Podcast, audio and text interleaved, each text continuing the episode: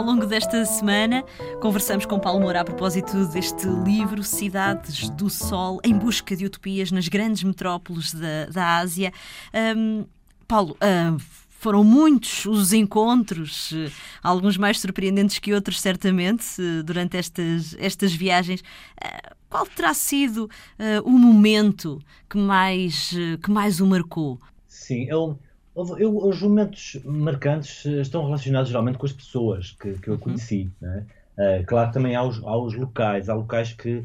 Um, ehm, eu, eu, eu, nas viagens tenho sempre este hábito, que é uma espécie de instinto, uma coisa não pensada, que é eu, eu quando chego a um, a um sítio desconhecido, uma cidade nova, por exemplo, um, ehm, o que eu faço, mesmo sem pensar, é começar a imaginar que vivo lá vou começar a viver lá, ou seja, que é uma espécie de mudança, estou-me a mudar uhum. para viver aqui.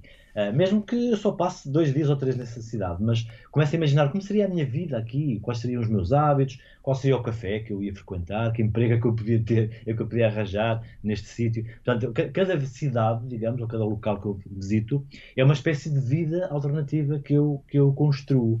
Um, e, nesse sentido, há cidades que, que sim, que eu, que eu passei mesmo agora pensando posteriormente, cidades onde eu poderia viver, passaram, uh, essas cidades passam a fazer parte do meu mundo, digamos, de uma cidade imaginária uh, que acho que cada um de nós tem, que é a cidade onde vive, não é? que, que é constituída pela sua própria e com pedaços de outras fomos conhecendo.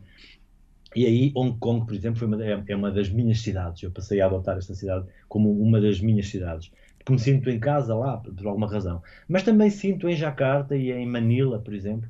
Gostei muito destas cidades e também as tornei minhas, de certa maneira.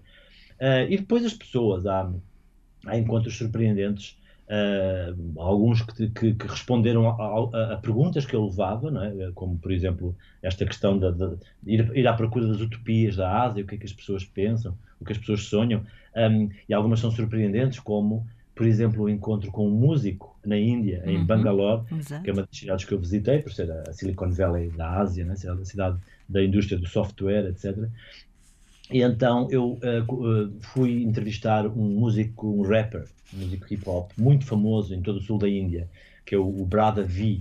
Uh, ele tem milhões de seguidores, uh, é um ídolo da juventude em todo o sul da Índia, um, e ele tem uma música muito influenciada nos rappers norte-americanos de Nova York dos anos 90, o Snoop Doggy Dogg, o Dr. Dre, esses rappers muito rebeldes, muito uma música um, quase, uh, quase apologética da criminalidade, etc. Alguns deles, aliás, acabaram uh, presos e condenados. Uhum. Essa atitude de, desses artistas muito rebeldes contra o sistema, ele uh, imita, de certa forma, ou é influenciado assumidamente por esses músicos. Mas depois, quando eu vou ver as letras de, de, de, das canções dele, que são muito importantes, como no rap, sempre, as letras, e, um, e quando falei com ele, ele tem uma atitude muito uh, estranha para o que eu estava à espera. Ele diz, por exemplo, que, primeiro, uma das grandes, um, eh, um dos grandes temas das suas letras, como aliás é comum também a todos os rappers, por exemplo, na Indonésia, é incentivar o respeito pelos velhos. Uhum.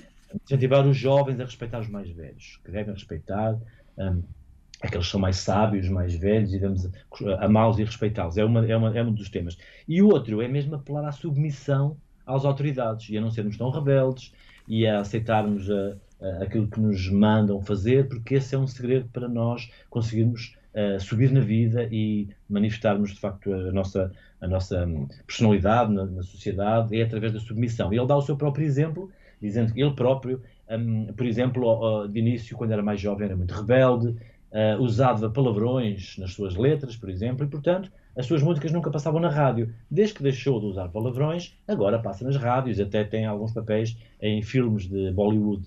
E, portanto, isso é um exemplo que ele dá, que ele dá aos jovens, se querem de facto vencer na vida, uh, têm de ser mais submissos, respeitar a autoridade e não serem tão rebeldes, etc. O que é surpreendente vindo de um rapper que nós pensamos que será o artista, a personagem mais rebelde de uma sociedade, uh, ele próprio apela à submissão um, das pessoas. Cidades do Sol, de Paulo Moura. A edição é da Objetiva. Boas leituras.